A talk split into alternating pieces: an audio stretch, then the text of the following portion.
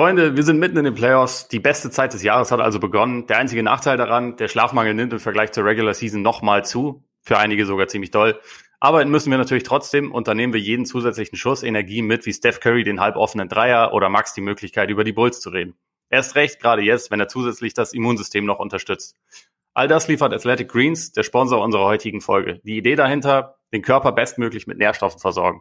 Dafür nutzt Athletic Greens 75 gut vom Körper aufzunehmende Vitamine, Superfood-Komplexe, Präbiotika, Mineralstoffe und weitere nachweislich wirksame Inhaltsstoffe natürlichen Ursprungs. Damit bietet es die vollständigste Nahrungsergänzungsrezeptur auf dem Markt. Etwas Wasser, ein Löffel Athletic Greens. Damit stärkt ihr bei täglichem Gebrauch euer Immunsystem, balanciert den Energiehaushalt und unterstützt die Regeneration sowie eure Darmgesundheit. Klingt interessant? Dann bekommt ihr als Hörerinnen und Hörer unseres Podcasts auf athleticgreens.com slash Korbjäger, Korbjäger mit AE, ein exklusives Angebot. Man liest ja immer wieder, dass eine Morgenroutine nicht die allerschlechteste Idee sei. LeBron hat eine, Steph Curry hat eine, Zach Levine hat eine und wir jetzt auch. Ich starte meinen Tag zum Beispiel seit rund einem Jahr mit einer Runde Yoga, nur bin ich eigentlich nicht der typische Morgensportler. Als ich Athletic Greens ausprobiert habe, habe ich tatsächlich ein angenehm erhöhtes Energielevel festgestellt und bin deshalb dabei geblieben. Zudem hilft es beim morgendlichen Flüssigkeitshaushalt. Das Glas Wasser morgens soll ja besonders wichtig sein. Gemischt mit wertvollen Mineralien und Vitaminen ist der Effekt noch größer. Zumal sich Athletic Greens für alle Diäten eignet und einfach zubereitet ist. Ein Löffel des Pulvers ins Wasser, schütteln, fertig. Dazu kommt, bekommt ihr eure Ration direkt an die Haustür geliefert und profitiert von Athletic Greens 60 Tage Geld zurückgarantie, solltet ihr nicht zufrieden sein. Im Moment gibt es eine Aktion exklusiv für Hörerinnen und Hörer unseres Podcasts. Auf athleticgreens.com slash Korpiger und Korpiger mit AE. So sieht das aus. Erhaltet ihr kostenlos einen Jahresvorrat an Vitamin D3 und fünf Travel Packs zu eurem Athletic Greens Abo dazu. Nochmal die URL athleticgreens.com slash Korbjäger. Und jetzt viel Spaß bei der heutigen Folge.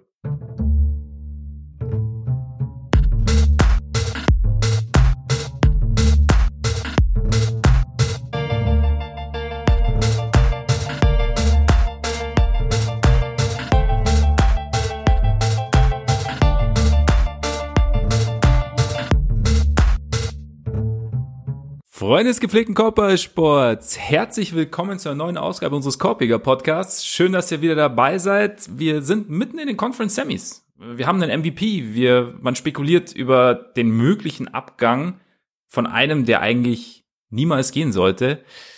Der Champion ist raus. Coaches sind raus. Also wir haben einiges zu besprechen und deshalb sitzt er mir natürlich wieder gegenüber, der nach Nachtschicht wahrscheinlich leicht unausgeschlafene. Ole Frix. Genau der. Mein Name ist Max Marweiter und Ole halbwegs wieder erholt oder schlafwandelst du heute durch die Folge? Ja, es, wir haben langsam den, den Zeitpunkt der Playoffs erreicht, wo alles so ein bisschen der Daywalker-Lifestyle erreicht ist. Ja, ich finde ich finde super. Fühle mich, fühl mich wie Blade damals. Das Blöde ist, ich wohne im Norden und hier ist es halt fast nie dunkel. Deswegen. Stimmt. Naja. Also einerseits ist das ja auch ganz cool und andererseits ist es, äh, wenn man dann so nach so einer Nachtschicht denkt, so jetzt schlafe ich noch mal ein paar Stunden und es ist halt richtig warm und hell, ist nicht ganz so leicht das, das schadet dem Schlaf so ein bisschen. Beziehungsweise es verkürzt den Schlaf. Ich kann mich noch dran erinnern, auch damals noch im Süden zwar, aber ja, es ist nicht einfach und äh, trotzdem umso schöner, dass wir es doch schaffen heute.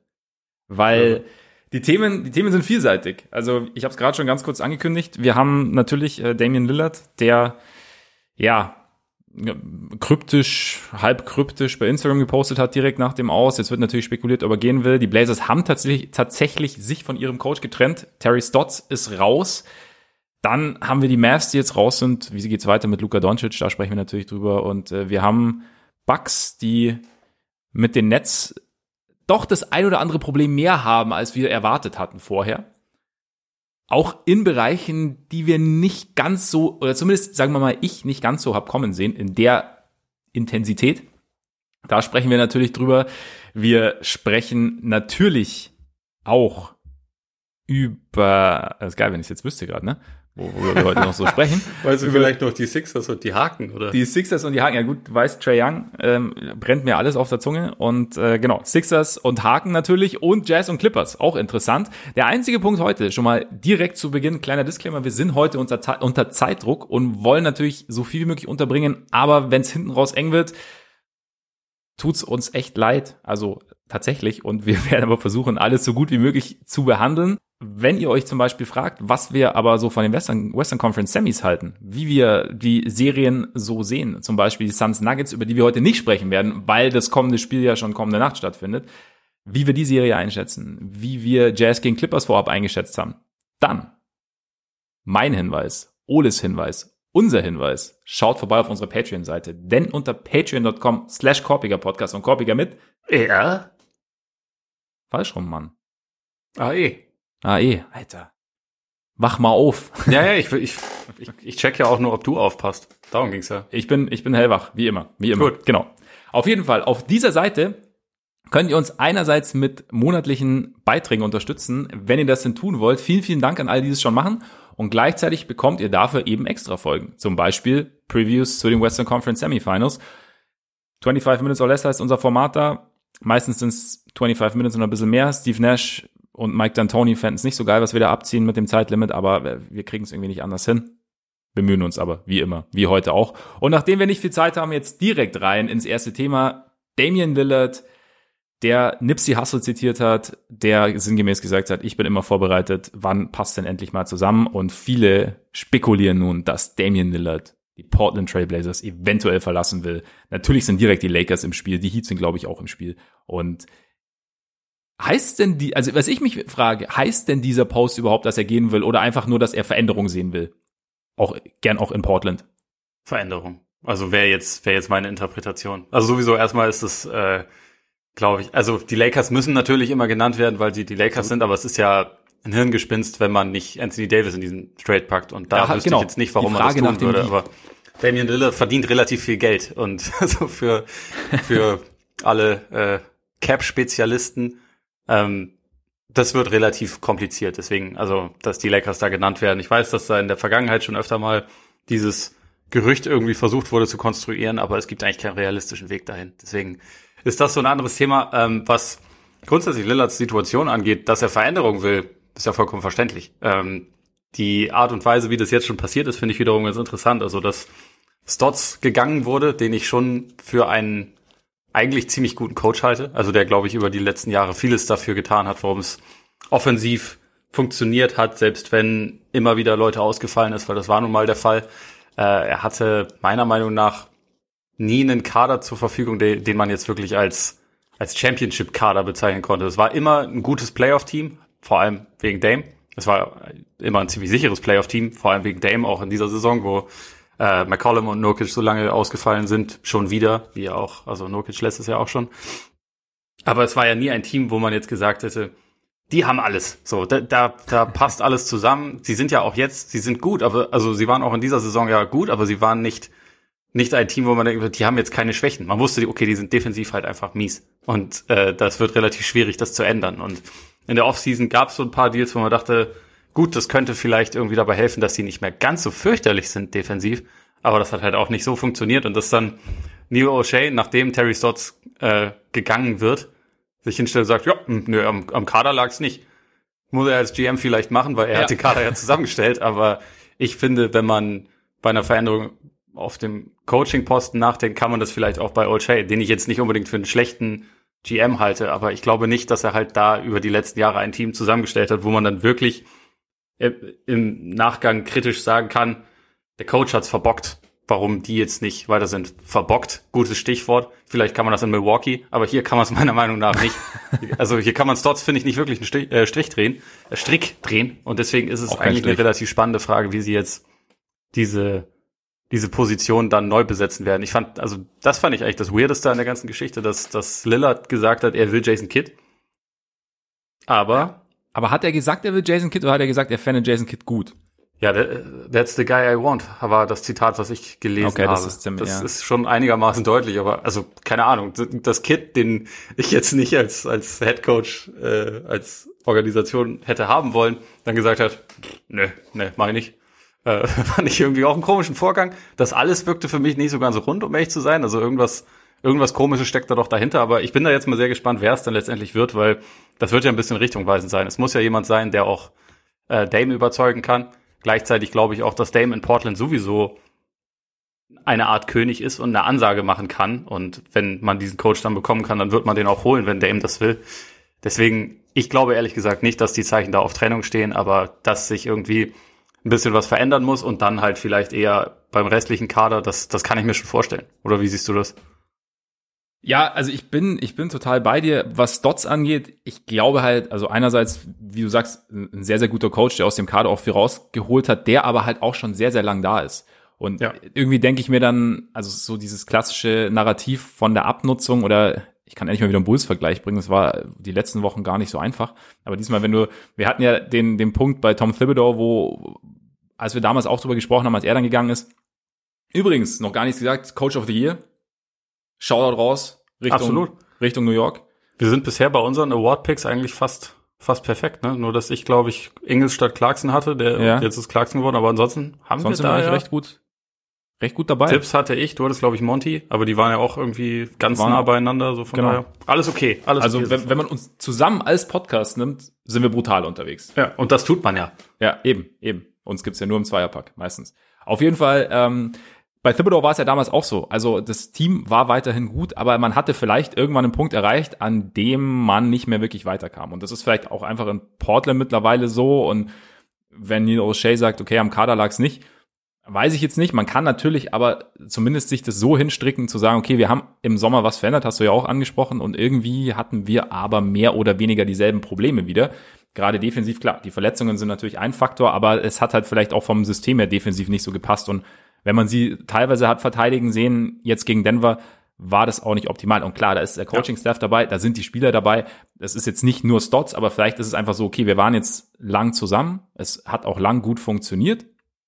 Aber irgendwie sind wir jetzt vielleicht an einem Punkt, an dem Terry Stotts dem Team nicht mehr das geben kann, was es braucht, um vielleicht auf die nächste Stufe zu kommen. Wer da jetzt reinkommt und ob derjenige das dann kann. Und ich glaube auch, dass es dazu halt größere Veränderungen dann auch am, am Kader irgendwie bedarf, je nachdem, wie die dann aussehen können. Weiß man natürlich nicht. Aber grundsätzlich kann ich es dann irgendwie schon nachvollziehen. Lillard hat ja auch dann sein, sich über Social Media intensiv bei Stotts bedankt und ich hatte jetzt, ich habe mich jetzt nicht, ich habe jetzt nicht jedes Zitat gelesen, alles da äh, außen rum, aber ich hatte jetzt nicht den Eindruck, dass man sich jetzt im Bösen getrennt hat, sondern dass man vielleicht einfach wirklich zu dem Schluss gekommen ist, dass man gesagt hat, okay, wir hatten sehr, sehr gute Jahre zusammen, aber irgendwie geht es jetzt gerade nicht weiter und wir wissen vielleicht auch nicht, wie es gemeinsam weitergehen kann. Und deshalb gehen wir quasi andere Wege. Wie es jetzt natürlich auch direkt zum Teampräsidenten machen können. Aber ja, so, ja das stimmt. das, das stimmt so. Das wäre das wäre nur konsequent gewesen. So macht man das in, in Boston. Übrigens da auch natürlich noch ein kleiner Disclaimer an dieser Stelle. Die, weder die Celtics noch die Lakers kommen heute kurz zur Sprache. Denen werden wir demnächst mal eine extra Folge widmen, denen wir die beiden Teams, die relativ früh ausgeschieden sind und einige Aufgaben vor sich haben, einige Probleme dabei haben, bei denen sich einiges ändert, genauer zu besprechen. Zurück zu den Blazers. Ich weiß halt nicht, wie man den oder wie kann man denn den Kader verändern? Also was ist denn da, was ist denn da, was gibt's für Möglichkeiten? Geht man jetzt vielleicht tatsächlich? Ich habe das zum Beispiel auch so interpretiert. Dames Post so nach dem Motto, okay, ich weiß nicht, niemand ist mehr untouchable. Also es gab ja bei ihm lang auch das Ding, dass man gesagt hat, hey, ein Trade, da spielt viel mehr mit rein. Gab es ja damals dieses, dieses berühmte Interview, als er gesagt hat, hey, wir sind hier nicht, also wir sind auch Freunde, wir mögen ja. uns und äh, spielen gern zusammen. Dass Dame jetzt vielleicht auch denkt, okay, irgendwie Vielleicht sollte irgendwas passieren. Nurkic hat ja auch gesagt, äh, he'll be back, wenn die Situation passt. Und so passt sie momentan nicht. Ich glaube, er kann, hat es gar nicht selber in der Hand. Also wenn die Blazers wollen, dass er zurückkommt, kommt er auch zurück. Er hat einen teilweise garantierten Vertrag für nächstes Jahr, aber ja. da hat, also letztendlich, wenn die Blazers die Deadline, äh, also vor der Deadline entscheiden, wir behalten dich, dann behalten sie. Dann, genau, behalten sie, genau. Also von daher äh, wird's, dürfte er zurückkommen. Ist halt die Frage, ob man jetzt dann doch mal versucht, diesen Backcourt, der ja dir offensiv viel gibt, der dir aber halt defensiv auch Limitierungen gibt, beziehungsweise irgendwie auch Aufgaben stellt, habe ich so den Eindruck, die einfach als Gesamtkonstrukt Defense relativ schwer zu lösen sind, dann vielleicht doch irgendwie zu sprengen. Natürlich die Frage, was du dann, also wen du bekommen kannst dafür, ne? Also, weiß ich nicht. Wie wär's mit Christoph Porzingis? Also, McCollum okay, verdient halt okay. halt irgendwie seine, seine über 30 Millionen. Das ist, äh, ist ein, ist sehr viel Geld für jemanden, der noch nie All-Star wurde, der super ist, also finde ich ein überragender Scorer ist, aber der natürlich irgendwie auch in ein bestimmtes Team rein muss. Also keine Ahnung, es gibt ja einige Spieler in der Liga, wo man sagen kann, die sind vielleicht für das, was sie machen, also die sind gut, aber sie sind vielleicht ein kleines bisschen überbezahlt. Und die, die kann man natürlich füreinander traden. Wie wär's mit CJ McCollum für, für Tobias Harris? Ist das dann das Upgrade, weil er in Philly dann ein Team an seiner Seite hat, was ihn ja besser beschützt, wo er ein bisschen mehr noch als, als Playmaker dann glänzen kann. Ist das vielleicht eine Situation? Heute Nacht war Tobias Harris am Anfang relativ wichtig dafür, dass die Sixers ja. gut ins Spiel gekommen sind. Wie bewerten sie ihn?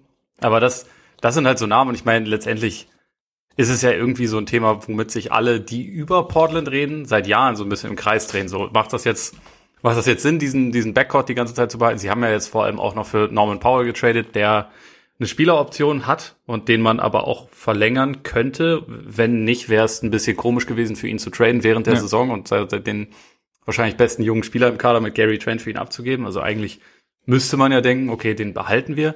Wenn man dann sagt, das ist vielleicht der McCollum-Ersatz, dann könnte man da wieder gucken, ob man da eher jemanden dann für den Frontcoat holt. Ja, Aber ob das, genau.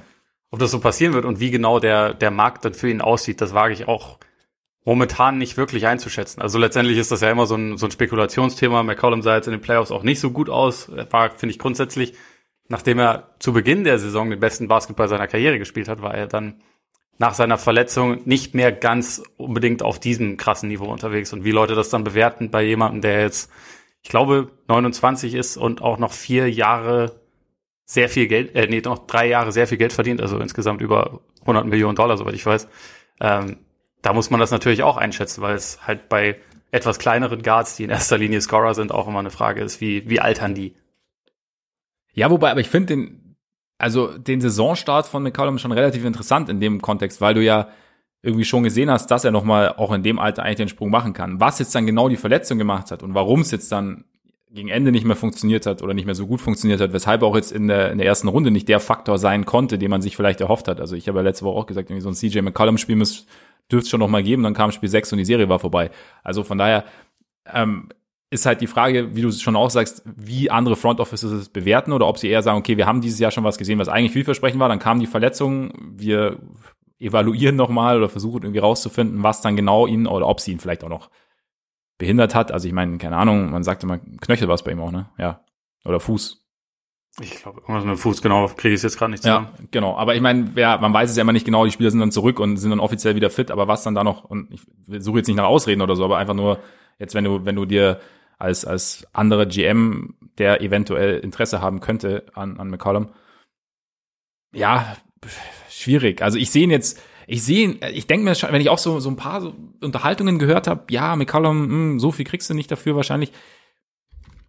Wie viel ist denn, also Dame ist ja ganz klar auch zu Recht, wird nicht in Frage gestellt. Nur, aber wie viel kriegt denn McCollum ab von diesem, der defensiv ist halt kacke und offensiv ist schon ziemlich gut, aber da ist halt am Ende dann Dame derjenige, der übernimmt. Ne? Also, also wie, wenn jetzt McCollum in einem anderen Setting, in dem er defensiv, wie du auch gesagt hast, zum also zum Beispiel in Philly, muss er ja nicht in Philly sein, aber besser beschützt wird, sieht er dann insgesamt positiver aus, einfach weil, weil er nicht große Teil, ein großer Teil der großen Schwäche ist und der andere Teil aber offensiv dann quasi von seinem strahlenden Stern noch was wegnimmt. Weißt du, wie ich meine?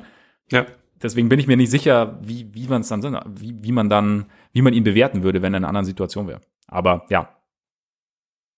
Wir werden sehen es ist viel Spekulation und äh, du hast ja schon angesprochen, Porzingis bei den Mavs ist auch einiges zu tun. Sie hätten es fast geschafft. Wir haben zwischenzeitlich gedacht, es läuft. 2-0 äh, vorne gewesen, 3-2 vorne gewesen.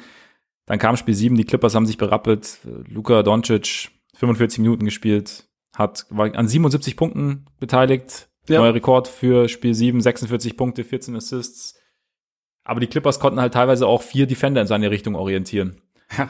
Und ist schlecht, das, wenn keiner deiner Mitspieler dribbeln kann. Ja. Das heißt, auch in Dallas dürfte einiges zu tun sein im Sommer. Du hast ja bei Spox gestern einen größeren Artikel drüber geschrieben. War es gestern? Gestern oder vorgestern? Mhm. Auf jeden Fall, wie es also, halt. Für einen Blick hinter die Kulissen geschrieben habe ich ihn einen Tag davor. Veröffentlicht oh. wurde er gestern. So, so läuft das nämlich manchmal bei den Profis. So, genau, genau. Der, der Blick in die Glaskugel, beziehungsweise das Wissen, dass eh nichts passiert. ja, ganz genau. So. Aber außer, außer noch komische Exit-Interviews, in denen Donny Nelson so tut, als wäre die Schuld bei Luca zu suchen, weil er, äh, weil er Doncic nicht genug ein, eingebunden hat. Äh, bei Porzingis nicht genug eingebunden hat und die anderen auch nicht. Ja. Das war nämlich das Problem bei den Mavs. Das war, ich habe die ganze Zeit, die ganze Serie mir übergedacht. Das haben wir doch die ganze Zeit gesehen, oder? Also, ja. Luca, weiß ich nicht. Also Mavs hat sich Potenzial, aber Luca hält sich halt so ein bisschen zurück. das ist ein mieser Klotz am Bein. Das ja, ist, das ja. ja, ein Brummer am Bein sozusagen. Ja. Aber ja, es hat irgendwie, du sagst schon, so Playmaking ein Riesenfaktor gewesen, hast du auch in deinem Text geschrieben und du hast dann zum Beispiel DeMar DeRozan ins Spiel gebracht, was ich ganz interessant fand. Mhm. Ähm, inwieweit denkst du denn, oder in, in, in welcher welch, welches Problem könnte DeMar DeRozan angehen und welches Problem bestünde dann weiterhin? Also ich glaube, DeMar Rosen ist vielleicht nicht der perfekte Fit, aber das, was er halt abdeckt, ist, dass er jemand ist, dem man den Ball geben kann und der dann für sich und andere was kreieren kann. Also der, der sowohl halt selber den Abschluss suchen kann, der aber auch über die letzten Jahre vor allem in San Antonio zu einem echt guten Passer geworden ist und der halt so dieses, also dort ist er häufig sogar der primäre Playmaker. In Dallas wäre er halt der zweite, aber er wäre jemand, der wirklich viel Last, glaube ich, von den Schultern von Doncic nehmen könnte, den man dann vielleicht, wenn er mal nicht jeden Angriff selber initiieren auch, äh, muss, vielleicht auch mal mehr so ein bisschen als, als Off-Ball-Waffe eingesetzt werden kann. Das ist ja jetzt überhaupt nicht der Fall bei den mhm. Mavs. Also da muss man auch fairerweise sagen, dafür würde auch die Energie dann einfach nicht mehr reichen, weil äh, wenn, wenn du eigentlich fast die ganze Zeit alles für jeden irgendwie auf dem Tablett servieren musst, dann kannst du nicht den Ball abgeben und danach dann auch noch rumrennen. Deswegen hat Steph Curry bei den, bei den Warriors auch nicht die ganze Zeit den Ball in der Hand und muss nicht ja. alles machen, weil es halt auch ungesund ist, wenn das so, so heftig sich auf einen Spieler fokussiert. Und ich glaube, jemand wie DeRozan würde, der, es wäre natürlich besser, wenn das ein bisschen besserer Schütze wäre, weil das eigentlich perfekt zu dem System der Mavs passt, aber gleichzeitig, sie haben ja sonst relativ viel Shooting und wenn man da halt einen mit drin hat, der, ja, dem man unfallfrei den Ball geben kann, der vor allem auch am Ende von, von engen Spielen irgendwie ein recht guter Decision Maker ist und der halt jetzt auch nicht so klein ist wie Brunson, der finde ich in der Regular Season das er super gemacht hat, aber in dieser Serie es irgendwie nicht geschafft hat gegen diese, gegen diese Switching Defense der, ja. der Clippers sich wirklich, also vor allem eine seiner größten Stärke war ja am Korb irgendwie abzuschließen und das hat er in dieser Serie halt einfach kaum geschafft und ich glaube, da ist jemand wie DeRozan schon ein bisschen besser dazu geeignet. Nat natürlich dazu auch jemand, der, der an die Freiwurflinie geht. Das ist auch noch so eine, so eine Komponente, der es ab, äh, was der abdeckt. Und äh, wie gesagt, also auch wenn ich jetzt nicht denke, er wäre der perfekte Spieler, wäre er, glaube ich, einfach jemand, der sie so ein ganz kleines bisschen oder der eigentlich ein ganzes Stück variabler machen würde. Und ich kam halt auf ihn natürlich auch, weil wir wissen, diese Free Agency Klasse ist bei weitem nicht so gut, wie man irgendwann mal dachte. Mhm. Aber er ist halt so ein Name, der verfügbar ist, der glaube ich auch nicht unbedingt bei den Spurs bleiben wird, weil die sich eher verjüngen werden wollen und der also wenn ich den jetzt zum Beispiel mit Tim Hardaway, der ja dafür wahrscheinlich gehen müsste, vergleiche, ähm, Hardaway ist ein viel besserer Schütze, aber auch relativ unkonstant. Also er hat jetzt über die letzten Wochen wahrscheinlich den besten Basketball seiner Karriere gespielt, aber es war halt, es ist ja jetzt nicht immer so gewesen, sage ich mal, in, in seiner Karriere und auch in seiner Zeit bei Dallas nicht. Und ich glaube, das wäre halt einfach ein, ein etwas variableres Upgrade. Absolut. Also die, die Argumentation kann ich nachvollziehen. Ist halt, du hast halt die, die defensive Frage dann, wo, beziehungsweise bei den Spurs hat er ja teilweise auch sehr gut ausgesehen auf der vier, oder beziehungsweise ja. mehr, in, mehr in Ringnähe. Machst, machst du es bei der, in Dallas dann auch? Wie sieht's, wie sieht's dann defensiv aus? Weil Porzingis, nehmen wir mal an, sie traden ihn nicht. Bleibt er dann theoretisch noch? Ähm, was wäre denn mit jemandem wie, wie Dinwiddie zum Beispiel? Dinwiddie finde ich an sich auch ein recht spannender Typ. Also, wo man halt irgendwie ein bisschen schauen muss, wie es nach seiner Verletzung aussieht, Klar. aber der auch dieses äh, selber attackieren und eine gewisse Kreativität mit dem Ball genau. halt auch mitbringt. Ist jetzt auch nicht der, der Jahrhundertschütze, aber trotzdem auch jemand, der da gut reinpasst. Und ich glaube irgendwie, dass das für die Mavs auch einigermaßen wichtig sind, dass das halt jemand ist, der jetzt nicht ganz so klein ist wie Brunson. Also auch nicht so ein, ja. so ein, so ein klassischer Point Guard Typ ist, glaube ich, nicht unbedingt das, was sie brauchen. Ich hatte zwischenzeitlich auch mal gedacht, soll man einfach Problem für Problem Trade machen mit äh, Kemba gegen gegen Porzingis. Okay, ja. Aber wäre für mich irgendwie nicht nicht der richtige Fit. Also das wäre so ein so ein Trade, bei dem beide Teams, glaube ich, nein sagen würden. Also mhm. auch äh, Disclaimer als als äh, Celtics Fan würde ich Porzingis auch auf keinen Fall in Boston sehen wollen, weil ich ihn schon echt für sehr sehr begrenzt halte. Aber ja, das also wie gesagt, ich glaube irgendwie in dieses in dieses Team braucht es eigentlich ein bisschen mehr Länge und deswegen und vor allem auch so Leute, die so ein bisschen multipositional eigentlich einsetzbar sind. Und deswegen hätte ich sogar noch eher halt größerer Wing gedacht. Ich habe ja letztes mhm. Jahr auch schon mal gesagt, dass eigentlich, wenn man sich einen schnitzen könnte, wäre es ein gesunder Gordon Hayward, der diesem Team fehlt, mhm. weil der halt, also der ist dazu dann auch noch, wenn er fit ist, ein guter Verteidiger und ein guter Schütze und ein guter Playmaker. Also eigentlich deckt der so ziemlich fast alles ab, was sie brauchen, aber der ist natürlich wahrscheinlich nicht verfügbar und ja. Isemer verletzt. Von daher ist das Problem natürlich auch mit ihm weiterhin gegeben. Ja, absolut. Es ist, es ist nicht so einfach. Aber vielleicht, ich meine, Daniel Theiss ja doch auch, also wenn du quasi zwar nicht Playmaking, aber def defensiv, weiß ich nicht, ob du da so ein bisschen und dann, ob du dann Porzingis eventuell irgendwie in den Trade involvieren kannst oder gut, Rashawn Holmes, keine Ahnung, wenn du auf den großen Positionen guckst, ist auch Free Agent. Ja, Rashawn Holmes finde ich sehr schwierig einschätzbar. Ich kann mir vorstellen, dass der ziemlich teuer wird. Also ja, eventuell aber auch für ja. Sacramento. Aber ja. der war ähm, über die letzten Jahre so häufig die eine Konstante neben ja. Aaron Fox bei den, bei den Kings, was schon auch irgendwie verrückt ist. Aber den mag ich auch. Also ich kann mir vorstellen, dass es da einen gewissen Markt geben wird. Bei bei Thais finde ich es ein bisschen schwerer einzuschätzen. Also, weil ich jetzt auch denken würde, warum, warum wird nicht äh, Chicago ihn einfach halten? Aber äh, das ist ja der Punkt. Also ich glaube schon, dass sie es gern versuchen würden. Die Frage ist halt nur in Chicago, ob du jetzt, weil er ja de facto im Optimalfall spielt er nicht zwingend neben Vucevic. Das heißt, im Endeffekt ist er dein Backup-Center und die Frage ist dann, wie viel sie oder die Bulls dem Backup-Center bezahlen wollen, beziehungsweise wie viel sinnvoll wäre dann. Ja, sie haben ihn ja sogar relativ viel neben Vucevic spielen lassen, oder? Also dann halt ja, haben als, sie aber Not, Vierer, auch wenn das ah, ja, aber notgedrungen, weil ja, ja dieses, genau. dieses Markanen-Experiment nicht so richtig gut funktioniert hat neben Vucevic. Ja. Surprise. Ja. Und ähm, deshalb ja, war das halt wahrscheinlich in, in dem Fall die, die, die erstbeste Option. Also ich habe mir schon auch gedacht, dass es irgendwie sinnvoll ist. Ich weiß halt nicht, wie es jetzt halt für die Entwicklung des Teams so in Zukunft äh, sinnvoll wäre. Also zumindest so mal als Default-Option. Kannst du natürlich mal punktuell machen, aber da wäre dann vielleicht eher, weiß nicht, ob du dann irgendwann sogar sagst, dass Patrick Williams eher auf die vier rutscht und du dir noch einen Wing holst, aber wir wollen jetzt kein Bulls Talk starten, ne? Das ist jetzt nur so, deswegen, aber halt Daniel Theiss, deswegen weiß ich nicht. Ähm, ja, ich, ich fände Dinwiddie fände ich tatsächlich irgendwie auch ganz interessant, weil man jetzt natürlich auch, also er hat ja jetzt irgendwie 11 Millionen gut verdient die letzten Jahre, wird eigentlich seine Leistung schreit irgendwie nach mehr, dann hast du jetzt aber die, das Fragezeichen nach der Kreuzbandverletzung. Er hat Einerseits die Spieleroption für nächstes Jahr, oder? Oder habe ich das Ich glaube, eine Spieleroption hat er, ja. ja. Ich meine. Und er wollte doch irgendwie, dass man ihn in Bitcoin bezahlt. Das wird ja Mark Cuban mit Sicherheit auch machen. Von daher, das äh, treffen sich eigentlich zwei Match made in heaven und so. Ja, absolut. Also clevere Investoren. Ja. Ich, äh, über den hatte ich tatsächlich gar nicht nachgedacht, aber ich fände es auch einen ganz interessanten Fit in dem, in dem Team.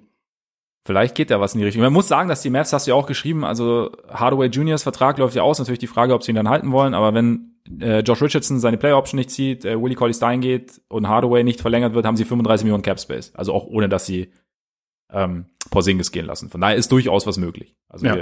weil man natürlich sagen muss, bei, bei Richardson, da, da müsste man ihm wahrscheinlich äh, unter der Hand dann 10 ja. Millionen von seinen 11,6 Millionen äh, irgendwie zu, zukommen lassen, weil in Bitcoin. so wie er jetzt aussah und eigentlich wie er seit zwei Jahren aussah, ja. ist es halt schon schwierig. Also in Philly habe ich immer gedacht, das ist einfach kein guter Fit für ihn, aber in Dallas dachten wir eigentlich alle so, dass an sich passt er da ja ganz gut rein. Also dieses ihn als Offensivspieler fand ich immer so ein bisschen bisschen überschätzt vielleicht, aber ich dachte nicht, dass er da so krass wenig bringt und dass er dann in den Playoffs irgendwie fast gar nicht mehr eingesetzt wird und nie so wirklich seine Rolle findet, defensiv eigentlich kaum kaum irgendwas beiträgt. Ich meine, er hatte auch Anfang der Saison Covid und so, deswegen muss man auch da natürlich dann immer im, mhm. im Kopf behalten. Es ist vielleicht nicht eins, also ist vielleicht nicht perfekt zu bewerten, aber es ist gleichzeitig ja einfach ein schwieriger Zeitpunkt, um dann vor so einer Entscheidung zu, drehen, äh, zu stehen, nehme ich jetzt die Option oder halt nicht und versuch's versuche meinen Marktwert zu testen, weil jetzt gerade wird der Marktwert einfach nicht wahnsinnig hoch sein. Das stimmt. Hätte man ganz kurz, kam mir jetzt gerade noch vielleicht abschließen, weil nicht, dass wir jetzt hier zu uns mit der Vergangenheit beschäftigen, sozusagen, den, den Teams, die schon raus sind, aber irgendwas Richtung, dass man den Lakers irgendwie Porzing, weil Porzingis in LA, ne? Ja, was ist Könnt, da? da nee, meinst du, da ist er dann sauer, dass er nur die dritte Option ist? Neben Davis und LeBron, aber eigentlich doch gar kein so schlechter Fit, oder? Äh, ja, ist auch da. Der, ich meine, der, der, der Kollege verdient halt über 30 Millionen. Ja, da müsstest genau. Da müsstest du dann eventuell einen Sign and Trade einfällen, was auch nicht so leicht ist, weil da gibt's ja auch diesen Apron, wo es dann nicht, also nicht so gut, aber zum Beispiel mit Schröder dann. Also quasi ein Sign and Trade mit Schröder und noch X und Y. Genau. Ich weiß nicht, also warum würden die Lakers das denn machen? Sie haben ja mit Davis schon jemanden, der echt. Der nicht immer fit ist. Ja, also, wo das vielleicht mittlerweile auch ein bisschen, bisschen zu harsh ist, vielleicht von der Kritik, also, äh, Kritik, also wenn man ihn, ihn als Street Close Davis bezeichnet, was ihn vielleicht ein bisschen dazu genötigt hat, in Spiel 6 nochmal auszulaufen, wo er mhm. absolut nichts auf dem Court zu suchen hatte. ähm, Porzingis ist ja noch ein viel schlimmerer Fall und er ist nicht ansatzweise so ein guter Basketballspieler, sondern ein sehr begrenzter. Deswegen ich würde momentan kein Asset, ehrlich gesagt, also kein, kein echtes Asset abgeben, um Christoph mhm. Zu bekommen. Vielleicht sehe ich ihn da auch zu negativ, aber äh, für mich hat er einfach noch nicht bewiesen, dass er jetzt ein Star ist und er wird die nächsten drei Jahre noch wie ein, wie ein absoluter Star bezahlt. Das erleichtert die Geschichte nicht gerade, aber vielleicht gibt es ja irgendwie Teams, zu denen er passen könnte oder Twin Towers in Philly oder so, weißt du?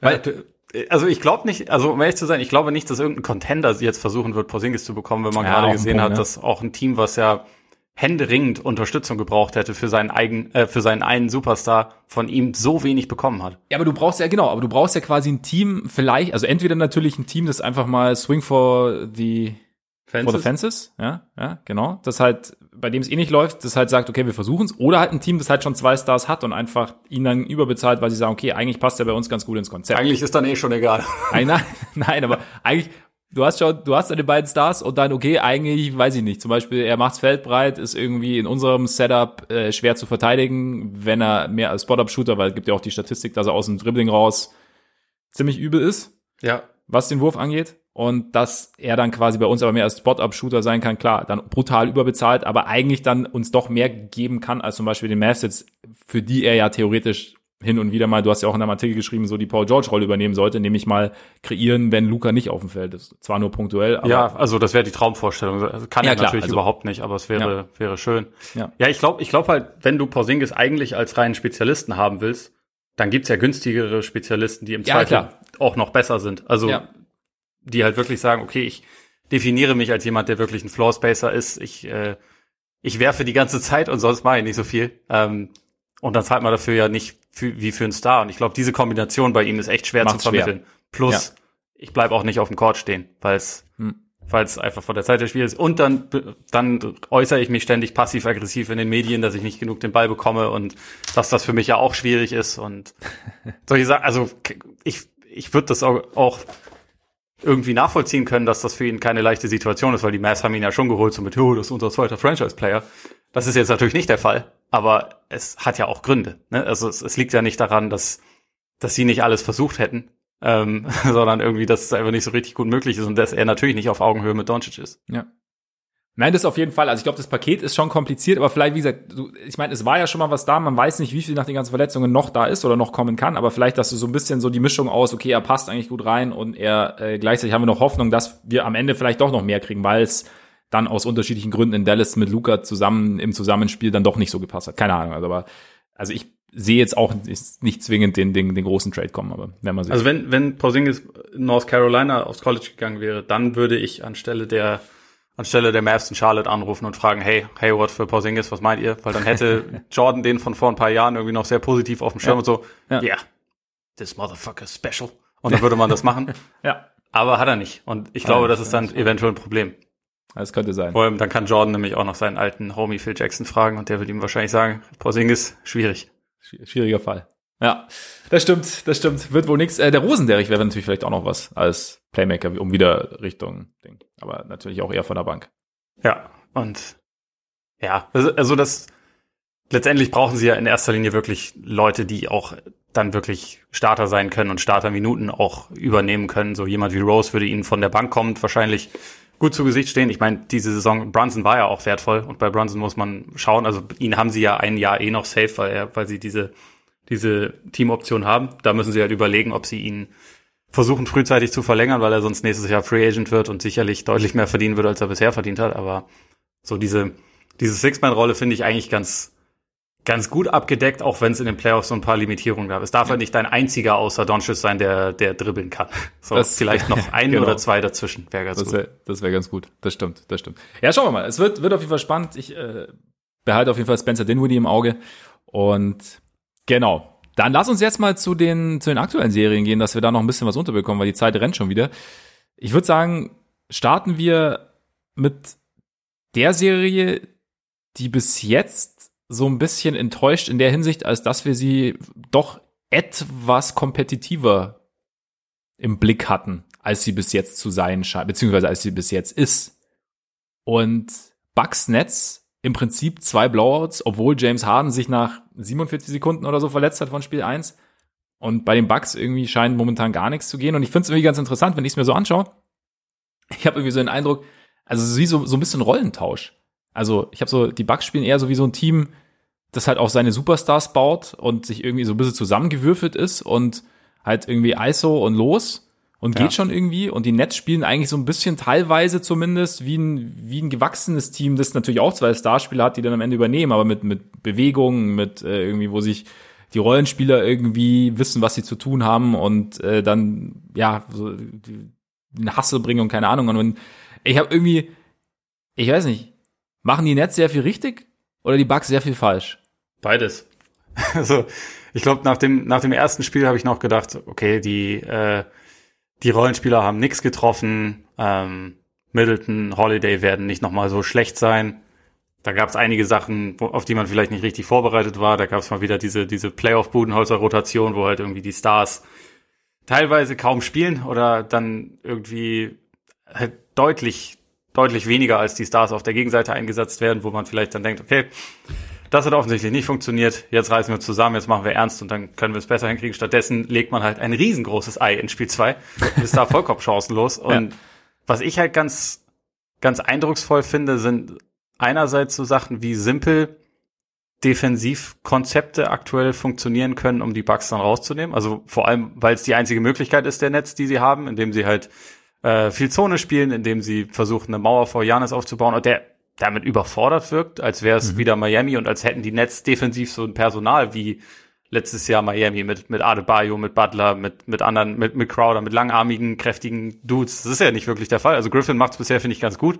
Und auch Durant und Brown rotieren gut von, von der Seite noch dazu, um halt zum Beispiel diesen Spin-Move schwer zu machen. Aber es sollte nicht so schwer sein für Janis, der mhm. halt schneller, stärker und größer ist als alle seine Gegenspieler und der zur Not auch mal jemand durch den Ring stopfen dürfte. Das, es wirkt halt momentan bei ihm total überfordert. Ich finde, die Nets schaffen es außerdem, also was du gesagt hast, so mit diesem Fokus auf die Superstars, die Nets schaffen es, den Bugs ihren eigenen Spielstil aufzuzwingen. Also dieses, wir isolieren viel, wir, wir suchen irgendwie nach Mismatches und ich meine, die Bugs haben ja ein paar Leute, die das können, so auch, auch Middleton, auch Holiday eigentlich, auch wenn man das in dieser Serie bisher nur sehr, sehr limitiert gesehen hat und vor allem Middleton ja echt sehr doll auf Wurfsuche ist. Aber in diesem Spiel kannst du halt die Nets nicht schlagen, weil sie mhm. da drin einfach besser sind als jedes andere Team. Also Durant ist der beste Spieler, was das angeht, weil es vor ihm, bei ihm vor allem auch scheißegal ist, wer da steht. Also er hat ja in dieser Serie, glaube ich, bisher fast eine hundertprozentige Quote bei Contested Shots. Er trifft alles. Er trifft auch aus der Mitteldistanz. Wenn Janis an ihm klebt und der Arm quasi direkt am Ball ist, dann trifft ja. er ihn halt trotzdem noch, weil er Kevin fucking Durant ist. Und das ist irgendwie, äh, er halt einfach wieder so aussieht, wie er vor zwei Jahren aussah, als wir ihn alle krönen wollten zum, zum besten Spieler der Liga. Und in diesem, in dieser Art von Spiel kannst du sie halt nicht schlagen. Und die Nets, das fand ich halt jetzt auch über diese beiden Spiele sehr beeindruckend, wie sich halt alle anderen davon so ein bisschen habe anstecken lassen und wie sich dieses Ball-Movement dann auch dargestellt hat, weil du hast es schon richtig gesagt, sie haben zwar diese äh, diese Superstars, die das übernehmen können, die, die in Isolation auch beide einfach sehr gut sind und auch in dieser Serie bisher gut sind, aber sie haben halt auch noch diese Bewegung drumherum und das machen sie einfach besser als die Bucks und das soll, also sie sollten nicht in dieser Hinsicht auch noch viel besser sein als die Bucks, sind's aber bisher. Der Ball läuft da gut, die Rollenspieler nehmen alle ihre Würfe mit Selbstvertrauen, was auch ein großer Unterschied ist zur äh, zur Gegenseite. Es wird halt irgendwie viel gelaufen. Griffin hat vor allem in Spiel 1 richtig gut gespielt, auch als ja. irgendwie zusätzlicher Playmaker. Und ja, sie wirken einfach besser vorbereitet und mehr, mehr auf einer Linie. Und ich meine, 86 Punkte gegen die Nets, über die wir alle vorher gelacht haben, so als, ja. ja, die machen halt nur Offense. Das ist halt noch einfach eine absolute Frechheit. Also grundsätzlich, die, die Bugs haben mich schon echt heftig enttäuscht gestern. Wie gesagt, das erste Spiel habe ich noch gedacht, okay, Mund abputzen. So, das da erste Spiel noch. soll man nie überbewerten, aber das zweite Spiel muss man fast schon überbewerten oder man kann es schon fast gar nicht überbewerten, weil es so heftig schlecht war.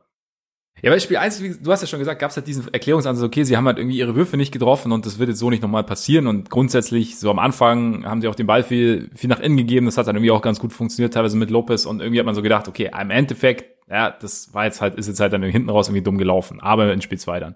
Und ja, also, ich finde schon krass und ich, wir haben ja schon mal drüber geredet, ich finde halt, man spricht natürlich bei Brooklyn über die Superstars und man spricht halt auch über die Lücken im Kader und über die Defense, aber im Endeffekt ist diese, sind diese Rollenspieler, die sie haben, sind vielleicht halt irgendwie dann doch auch, ja, vielleicht auch ein bisschen besser als, als ich dachte zum Beispiel. Also beziehungsweise, ich meine, gut, Joe Harris passt ja sowieso sensationell gut rein. Also ja. das ist ja, wenn du dir einen malen kannst, der da irgendwie noch neben Kyrie, Durant und am Ende noch Harden rumrennt in der Offense, dann ist da Joe Harris, glaube ich, ganz vorne mit dabei.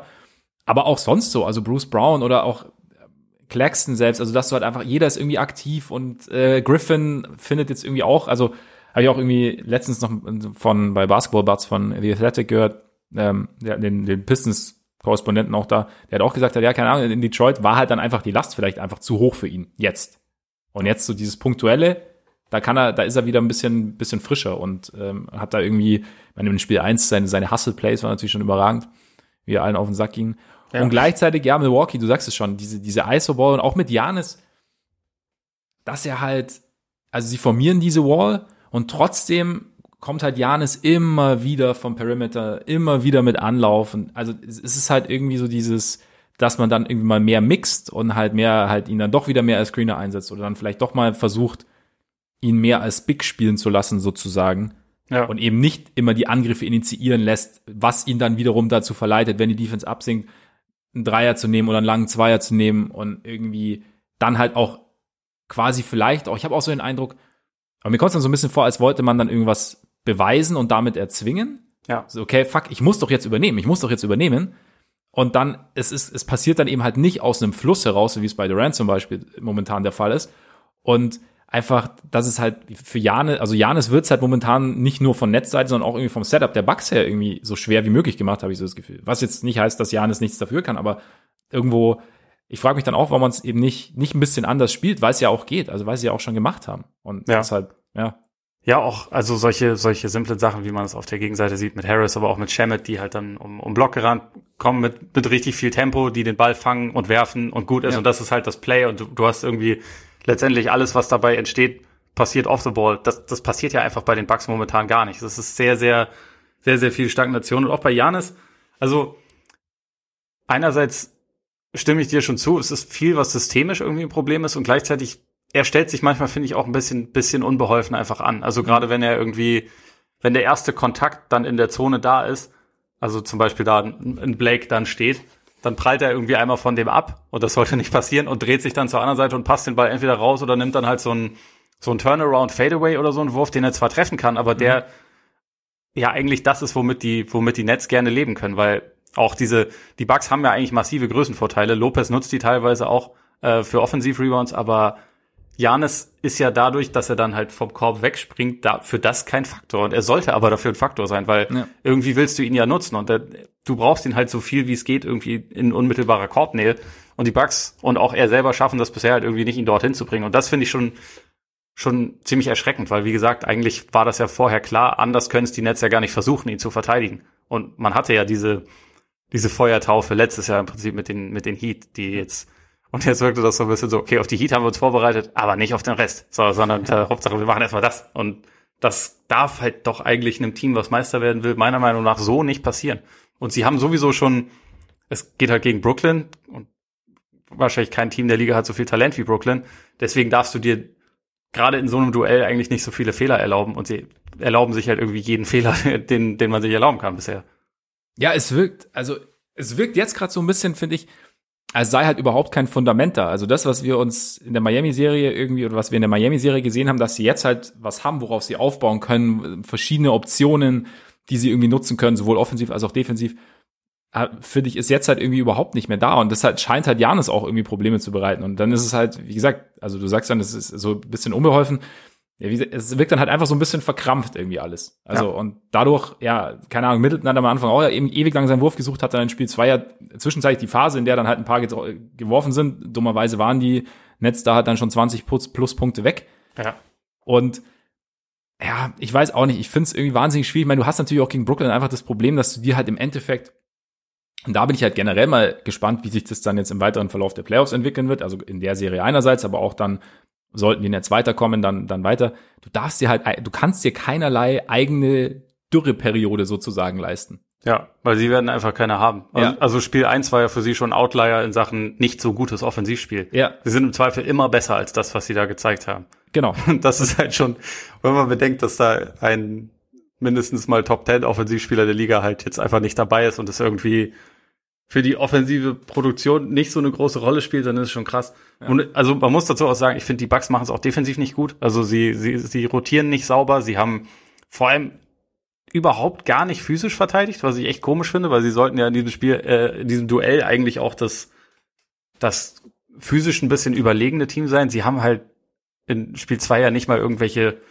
also nicht, dass das jetzt irgendwie die Taktik ist, die Leute zu verprügeln, aber dass es insgesamt sieben Freiwürfe nur gab für die, für die Nets. Mhm das kann doch irgendwie eigentlich nicht passieren, zumal zwei davon waren irgendwie von Tyler Johnson im letzten Viertel, dass das Spiel eh schon entschieden war, aber sie haben irgendwie so wenig Gegenwehr geleistet und das finde ich schon echt, ja, wie gesagt, eher so erschreckend ist immer wieder das Wort, was mir dazu nur einfällt, weil das irgendwie, dass man sich so den Schneid auch abkaufen lässt, um mal ein, ein, eine ganz billige Floskel zu verwenden, ist, äh, das darf so doch eigentlich einfach nicht passieren. Ich bin, ich bin doch sehr enttäuscht, wie du siehst. Ich bin, ich bin ein bisschen emotional. Ich, ich merke schon, ich merke schon. Aber jetzt vielleicht, um es vielleicht mal umzukehren, hast, gibt's irgendwas, irgendwas, was dir aus Bugs Sicht Hoffnung macht, wo du sagst, okay, es ist, es sieht jetzt klar aus, aber es kann sich auch noch drehen? Naja, also Drehen ist gerade ein bisschen, bisschen schwierig, aber dass sie zumindest die Spiele enger gestalten können und sich, sich nochmal zurückmelden können in der Serie, das sehe ich an sich schon, weil bisher hat doch keiner von ihnen das normale Niveau erreicht, was er erreichen kann. Und ich glaube nicht, dass das unbedingt so sein muss. Ich glaube schon, also in Spiel 1 haben wir ja zumindest gute Zahlen von Janis gesehen. Ich glaube, man hat jetzt, wenn man, diesmal haben sie ja äh, nicht einen Tag, sondern dann äh, einen Tag mehr Pause zwischen den Spielen. Ich hoffe, dass Budenholzer wach ist und sich in der Zwischenzeit irgendwie was überlegt, so, hm, vielleicht installieren wir noch so ein bisschen, bisschen, bisschen Off-Ball-Action, vielleicht, also wie du gesagt hast, Jan ist mehr als Screener, vielleicht machen wir mit Pick and Rolls mit ihm und Holiday, um ihn irgendwie in Bewegung den Ball zu verschaffen, damit halt Brooklyn reagieren muss und nicht Janis reagieren muss, weil das scheint gerade ein bisschen schwieriger zu sein. Also gib ihm mehr instinktive Plays. Das ist vielleicht was. Sie können versuchen, irgendwann ihre Dreier wieder zu treffen, weil das kann irgendwie, abgesehen von Bryn Forbes, momentan niemand. Das ist auch nicht so richtig gut. Äh, da kann man schon, glaube ich, darauf hoffen, dass sich das so ein bisschen normalisieren wird. Also ich wäre jetzt schockiert, wenn sie nochmal 86 Punkte machen. Die Frage ist halt, ob es genug sein kann. Mhm. Ähm, ich glaube auch, auch defensiv. Also ich meine, bei den Nets, man sagt natürlich immer, gut, die, da, da wird es irgendwie erwartet, aber auch die, dass die halt 21 Dreier treffen, also genau die, die Hälfte ihrer Dreier treffen wie in, in Spiel 2. Ob das jetzt jedes Mal genauso passieren muss, weiß ich auch nicht. Ähm, das, es sind schon, es sind zwar viele offene Würfe dabei, aber es sind auch relativ viele schwere Würfe dabei, die halt reingefallen sind. Also ich glaube, so eine gewisse Shooting-Regression zur Mitte kann es auf beiden Seiten vielleicht geben, aber äh, das alleine wird nicht reichen. Also es, es, muss sich irgendwie schon auch vom, vom Konzept her ein bisschen was ändern. Und da bin ich jetzt echt mal gespannt, wie die, ja. wie die Reaktion ausfällt oder ob man sich so wie in Spiel 2 einfach ja, wehrlos in sein Schicksal ergibt. Aber das ja, sollte nicht passieren. Das kann ich mir auch schwer vorstellen, ehrlich gesagt. Also irgendwo war es jetzt, war es zu extrem, als dass ich mir jetzt vorstellen kann, dass es, dass die Serie jetzt genauso weitergeht. Also ich meine, deshalb nicht ausgeschlossen, aber so grundsätzlich, ja, es kann ja nicht alles weg sein, was man sich vorher so eingebildet hat. Und wie, also, wie gesagt, die Nets sind keine, kein brutales äh, Defensivteam. Das heißt, irgendwo, glaube ich, gibt es dann schon noch, wie du sagst, äh, eine, eine, Möglichkeit für die Bugs da irgendwie besser auszusehen und da irgendwie andere Sachen zu installieren. Und die Frage ist halt, wie sie es dann genau machen. Aber ich bin jetzt mal, also Spiel drei wird jetzt auf jeden Fall interessant. Sehr wichtig für die Bugs, ja, falls euch das allen noch nicht bewusst war. Die Serie fängt ja immer erst an, wenn das Heimspiel ein äh, Spiel, äh, Heimteam ein Spiel verliert. Ja, genau. Und von daher ist es halt jetzt erst so richtig Nee, aber es ist jetzt halt schwer zu, es ist tatsächlich gerade schwer dran zu glauben oder zu denken, dass sich die Serie nochmal drehen kann, aber wir haben schon verrücktere Sachen gesehen. Weil, mal, mal abwarten. Eine Serie, die etwas ausgeglichener ist. Sixers Hawks. Vergangene Nacht die Sixers ausgeglichen, nachdem die Hawks sie in Spiel 1 äh, gerade am Anfang irgendwie fast aus der eigenen Halle geschossen haben. Dann am Ende sind die Sixers nochmal rangekommen. Du hast es das Shake Milton Game, glaube ich, genannt. Schon. Jake Milton kam rein und äh, lief heiß, hauchte der Bank der Sixers dann auch ein wenig Leben ein, die vorher nicht ganz so gut gepunktet hatte. Und kann man kann man vorsichtig so ausdrücken. Ja. Null Punkte bis zur bis zur Pause, schon gut. Ja, bis, und dann kam Jake Milton und äh, ja auch Trae Young war so ein bisschen kalt gestellt und das war schon so ein bisschen die Überraschung für mich in Spiel 1, weil ich mir gedacht habe, okay, ich meine die die Sixers sind ein doch sehr gutes Defensivteam, beziehungsweise haben diverse Leute, die sie Richtung Trae Young schicken können und ihn dann auch irgendwie einschränken können. Hat dann nicht so gut funktioniert. Ich meine, gleichzeitig, wir haben bei den Sixers ja lang auch die Thematik gehabt, dass sie Probleme hatten, also gerade in den letzten Jahren kleine Guards zu verteidigen. Also auch äh, Ben Simmons und Trey Young ist der Inbegriff eines kleinen Guards. Das ist seine größte Qualität, er ist klein. und ich finde schon interessant, also wenn man ihn so spielen sieht, also es ist einfach, also die Kontrolle, die er so über das Spiel größtenteils hat, auch wenn sein Wurf jetzt nicht so perfekt fällt, wie in Spiel, also in Spiel 2 jetzt der Fall gewesen ist, wie es in Spiel 2 der Fall gewesen ist, auch wenn dann vielleicht auch der eine oder andere Turnover dabei ist, aber er ist schon, er, er weiß schon sehr genau, habe ich so den, ein, den Eindruck immer, was er will und wie er da auch hinkommt und findet dann auch eine ganz gute Exit-Strategie, wie jetzt bei dem von dir sehr gefeierten Lob auf John Collins, dem Dagger dann in Spiel 1. Mhm. Gleichzeitig finde ich auch, habe ich auch so den Eindruck, es, oder es ist einfach wahnsinnig schwer, ihn zu verteidigen, weil A, hat er diese, diese ganzen kleinen Bewegungen, auf die du als Defender irgendwie permanent reagieren musst und nach denen du dann auch einfach in die falsche Richtung rennst, auch wenn du Matisse Steibol heißt und eigentlich extrem gut verteidigst oder auch wenn du Ben Simmons heißt. Und gleichzeitig ist halt immer so dieses Ding, du, du, du bist halt so schnell in der Position, in der du dann einen Foul begehst oder in der es so aussieht, als hättest du einen Foul begangen und deshalb den Pfiff bekommst und in der du ihn leicht berührst und dann eher äh, entsprechend drauf reagiert, dass du diese defensive Aggressivität halt extrem dosieren musst irgendwie ja. und damit den Druck, den du auf ihn ausüben kannst, so dosieren musst, dass er vielleicht nicht immer so da ist, wie es war. Also es war ja in, in Spiel 1 gab es, da habe ich mich tatsächlich auch sehr aufgeregt über diesen Call und vielleicht habe ich mich auch zu Unrecht aufgeregt, aber da gab es dann sogar, weil es sogar eine Review war, wo er so, also gegen, gegen Thibault und zieht zum Korb so von links und Thibault ist eigentlich in, also geht sozusagen in gerader Linie mehr oder weniger und, und Young geht so in ihn rein und prallt dann ab natürlich hm. ähm, und kriegt dann das Foul äh, gepfiffen sozusagen. Ja, so einen gab's heute Nacht auch wieder. Wo ich mir immer denke, ja, okay, was willst du denn, was willst du denn als Verteidiger in so einem in so einem Moment machen. Also Thibault hatte die Hand so ein bisschen nach oben, wo du dann sagen kannst, okay, da war irgendwie vielleicht ein Kontakt, aber es ist halt, glaube ich, halt einfach wahnsinnig schwer. Und das ist jetzt gar, gar kein, ähm, keine Kritik an Trey Young. Also, so, es ist halt einfach, wie gesagt, er ist halt einfach ein unfassbar guter Offensivspieler geworden. Er ist in der Hinsicht einfach die Guard-Version von Joel Embiid, der ja genauso ist. Der ja, bewegt absolut. sich, der ja. bewegt sich ja auch auf eine Art und Weise, die, die einfach nicht wirklich passt. Also wo, wo halt seine Verteidiger auch immer so ein bisschen überfordert mit sind und der auch jede Gelegenheit wahrnimmt, um einzufädeln, um faul zu ziehen, weil er halt weiß, das sind einfache Punkte. Und, und es ist, bei Young fällt es noch mehr auf, natürlich, weil es halt für ihn, glaube ich, auch noch ein essentiellerer Teil seines Spiels ist. Aber und? irgendwie sind beide sehr ähnlich in dieser, in dieser ganz heftigen Foulschinderei. Ja, das stimmt. Und bei Young, was ich ja bei Young noch finde, das, was noch mehr auffällt, weil es halt bei Embiid ist ja oft so dieses, also er, wie du sagst, dieses Einfehlen. Und bei Young ist halt oft auch mit dem Körper noch. Also, dass du halt da ja. so eine, so eine kleine Gewichtsverlagerung und dann bist du halt dadurch, dass du eben auch in Bewegung bist, wenn er, wenn du von der Dreierlinie kommst, ist, sieht es dann immer noch mehr, nach mehr aus sozusagen und ist dann noch komplizierter. Aber ja, stimmt schon. Also Embiid natürlich genauso. Aber meinst du, es war von, von Doc Rivers vielleicht auch ein, ein bewusstes Handicap für sein Team, dass er im ersten Spiel gesagt hat, nö, Danny Green, du machst das, obwohl er Simmons hat und obwohl er, obwohl er Thibault hat und das in, in erster Linie das dann irgendwie Green machen sollte, der natürlich auch immer noch ein guter Verteidiger ist, aber bei weitem nicht mehr so schnell ist, wie, ja. wie er es mal war und eigentlich mittlerweile wahrscheinlich als, als, als Helpverteidiger fast wertvoller ist. Ja, wahrscheinlich versuchst du halt auch als Coach erstmal zu sagen, okay, wir versuchen es erstmal mit dem, in Anführungszeichen, also Stufe eins sozusagen. Damit fängst du an. Und dann arbeitest so. du dich langsam hoch. Also je nachdem, wie, wie nötig es halt ist. Und dann haben sie natürlich recht schnell gesehen, dass dann Simmons oder Thibault dann doch die bessere Option sind. Auch wenn, wie gesagt, halt dadurch, dass Young so flink ist, ist es für die beiden ja auch nicht ganz so einfach. Aber ich ja. finde, man, man hat heute Nacht schon echt einen Unterschied in der, in der Intensität gemerkt. Also in der zweiten ja. Halbzeit hat er ein bisschen, bisschen besser, glaube ich, verstanden, wie er auch diese, diese Art von Defense irgendwie so ein bisschen, ja, zumindest punktuell attackieren kann. Aber in Spiel 1 wirkte das ja schon häufig so, als hätte er eigentlich freies Geleit und könnte so ziemlich machen, was er will. Und in, also in diesem Spiel waren die Sixers halt einerseits besser, äh, vor ihm zu bleiben und nicht permanent irgendwie sich sich so überladen zu lassen und gleichzeitig halt auch die Lobs zu verhindern. Also sie waren ja in Spiel 1 schon sehr, sehr essentieller Teil des Spiels ja. eigentlich fast. Und diesmal äh, kam da irgendwie immer was dazwischen. Also Collins war ja auch ein absoluter Non-Faktor. Capella hat es auch nicht so geschafft, wie in, in Spiel 1 sich irgendwie einzubringen. Ich hatte das Gefühl, sie haben irgendwie so zwischenzeitlich mal einen Moment gebraucht, um, um zu realisieren, okay, ach, die, gegen die spielen wir jetzt, die spielen anders. und dann haben sie ja die Möglichkeiten. Also ja. die, die Sixers haben ja auch jetzt heute Nacht auch offensiv eine überragende zweite Halbzeit gespielt, ohne Turnover, ähm, was man auch nicht so oft hin, äh, nicht, nicht so oft zu sehen bekommt. Ja. Aber also man hat das Gefühl, sie müssen das irgendwie einmal, einmal kurz ein bisschen seriöser angehen, als das in Spiel 1 der Fall war. Auch so, ich meine, Rivers, der hat halt so ein paar Eigenheiten, die einfach, die er auf, bei, auf die er irgendwie einfach besteht und die so drin zu bleiben scheinen, wie zum Beispiel, ach ja, dann machen wir jetzt einmal mal ein Line-Up nur mit Bankspielern. So, meine Bank ist zwar wirklich seit Jahren schlecht und eigentlich die Minuten ohne Embiid, die verlieren wir immer. Aber ach ja, komm, jetzt, jetzt spielen eins der Playoffs. Lass doch einfach noch mal, lass doch einfach noch mal gucken, was passiert. Stufe so. 0,5. Ja, genau.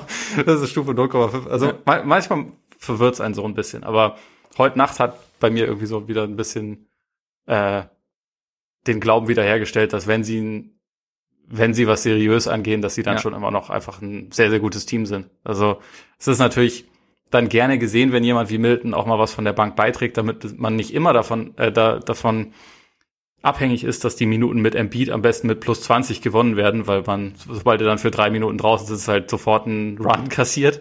Das ist, das ist dann schon ganz positiv, aber ja, bin mal gespannt, inwieweit im, im weiteren Verlauf der Playoffs man sich halt auf diese Bank ein kleines bisschen mehr verlassen kann. Also vielleicht hat es ja bei Milton irgendwie so ein bisschen, ein bisschen äh, einen Knoten platzen lassen. Das wäre schon positiv. Also sie bekommen schon häufig echt sehr, sehr wenig Offense von der Bank.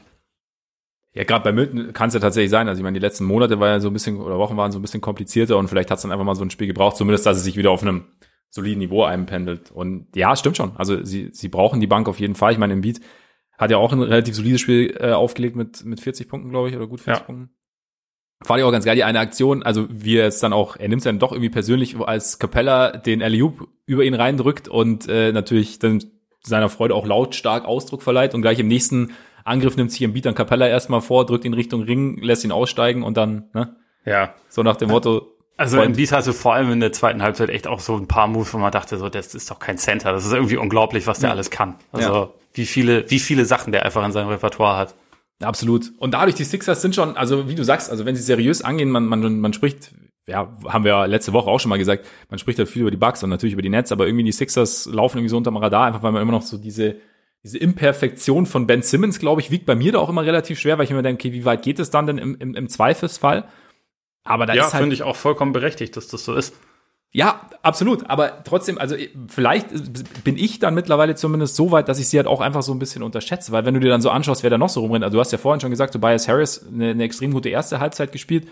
Und natürlich ist Tobias Harris jetzt nicht dein zweiter Star oder so, aber du hast ja trotzdem jemand, du hast trotzdem jemanden, der dir halt immer Scoring liefern kann, theoretisch. Bei dem es auch teilweise sein kann, dass es nicht funktioniert. Aber dann hast du einen Seth Curry, der mal schnell dir für drei, vier Possessions heiß laufen kann. Du hast halt diese, diese vielseitige, diese vielseitigen Defender. Also sie hat mal irgendwie mal ein Lineup drauf mit ganz kurz, glaube ich, aber nur mit Embiid, Green, Hill, Thibault und Simmons. Hast du auch keinen Spaß als Gegner, weißt du, ja. wenn, wenn du irgendwie scoren sollst. Und also mein Hill habe ich ist vielleicht auch noch nicht ganz angekommen, hat aber auch, fand ich, ein paar ganz gute Aktionen drin und irgendwie, ja, sind die Sixers schon, ich bin mal gespannt, wie die Serie sich jetzt entwickelt, weil ich finde, man sieht auch immer oft, also wie viele Waffen die Hawks halt offensiv haben, ne? Ich wollte es gerade sagen, weil die haben mehr Waffen als die Sixers. Ja. Die haben, also ich meine, DeAndre Hunter hat ja jetzt gefehlt. Das ist auch jemand, der, der ja wirklich da einen sehr großen Unterschied macht. Also ob er da steht oder, oder Solomon Hill in der Starting Five, das macht defensiv wie offensiv einen großen Unterschied. Ja. Aber auch sonst, die haben Bogdanovic, der in diesem Spiel schlecht war, aber der eigentlich seit, seit Wochen gut drauf ist. Die haben Collins, der in diesem Spiel auch nicht gut war, aber der offensiv viele Skills hat. Sie haben Gallinari, der jederzeit heiß laufen kann, obwohl er mittlerweile aussieht wie eine wankende Mumie äh, und sich irgendwie sehr komisch bewegt, aber er hat halt einfach diesen Touch und ist ja. ein super Scorer. Da kommt ein Lou Williams von der Bank, Kevin Hurter war, war von der Bank heute Nacht auch richtig gut. Also da sind eigentlich mehr kompetente Offensivspieler. Sie sind halt im Gegensatz zu Philly jetzt nicht defensiv so, äh, so stark. Aber Philly ist halt offensiv, finde ich, sehr, sehr von einigen ganz wenigen abhängig. Mhm. Und man freut sich, wenn jemand extra dann auch noch was liefert. Ja, das stimmt, ja.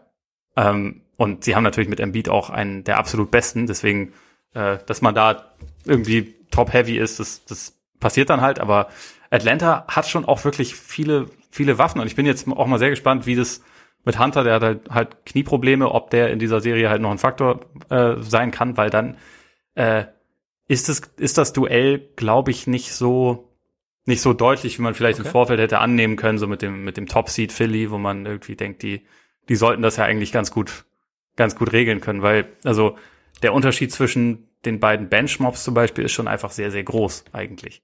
Auch wenn es jetzt heute Nacht, wie gesagt, Milton äh, am Ende ein bisschen auf den Kopf gestellt hat. Aber eigentlich ist es ja trotzdem so, dass halt die Hawks vor allem offensiv viel mehr Qualität einwechseln können als die Sixers.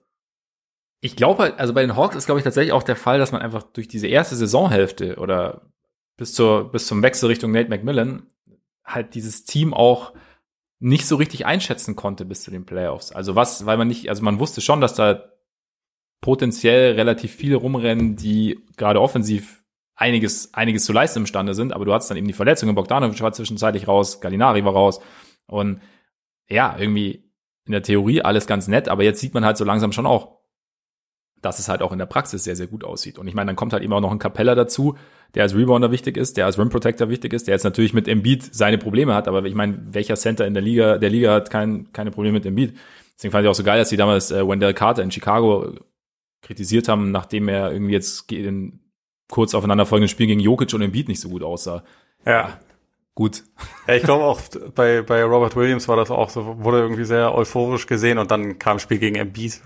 ja. irgendwie natürlich sofort Foul Trouble hatte, so wie es halt jeder gegen Embiid hat. Ja. Oh ja, für, für die manche Aufgabe ist man nicht bereit. Ja, äh, schockierend. Wer ist denn bereit für diese Aufgabe? Also, ja. und ich finde auch Capella, auch wenn er dieses Duell natürlich absolut verliert, weil es auch irgendwie schwer anders geht, er macht es ja nicht schlecht. Also es ist ja nicht so, dass er jetzt irgendwie keine Gegenwehr leisten würde ja. oder so. Es ist einfach nur äh, ja, individuell ist dieses, ist dieses Matchup einfach nicht zu gewinnen. Absolut. Ist halt, ja, wahrscheinlich der, oder der beste Spieler der Serie und damit, ja, einfach schwer zu kontrollieren. Aber wie, wir haben jetzt so, so, so ein bisschen hin und her gewandert. Wie, wie siehst du es denn jetzt so nach den ersten beiden Spielen? Was ist denn jetzt so dein, dein Eindruck, wenn du jetzt, du hast schon so leicht angedeutet, dass die Hawks den, den Sixers schon durchaus wehtun können, gerade wenn, wenn Hunter zurückkommt. Aber wie schätzt du es denn ein, so jetzt mit Blick auf die nächsten Spiele? Also ich habe Philly eigentlich schon, schon leicht vorne.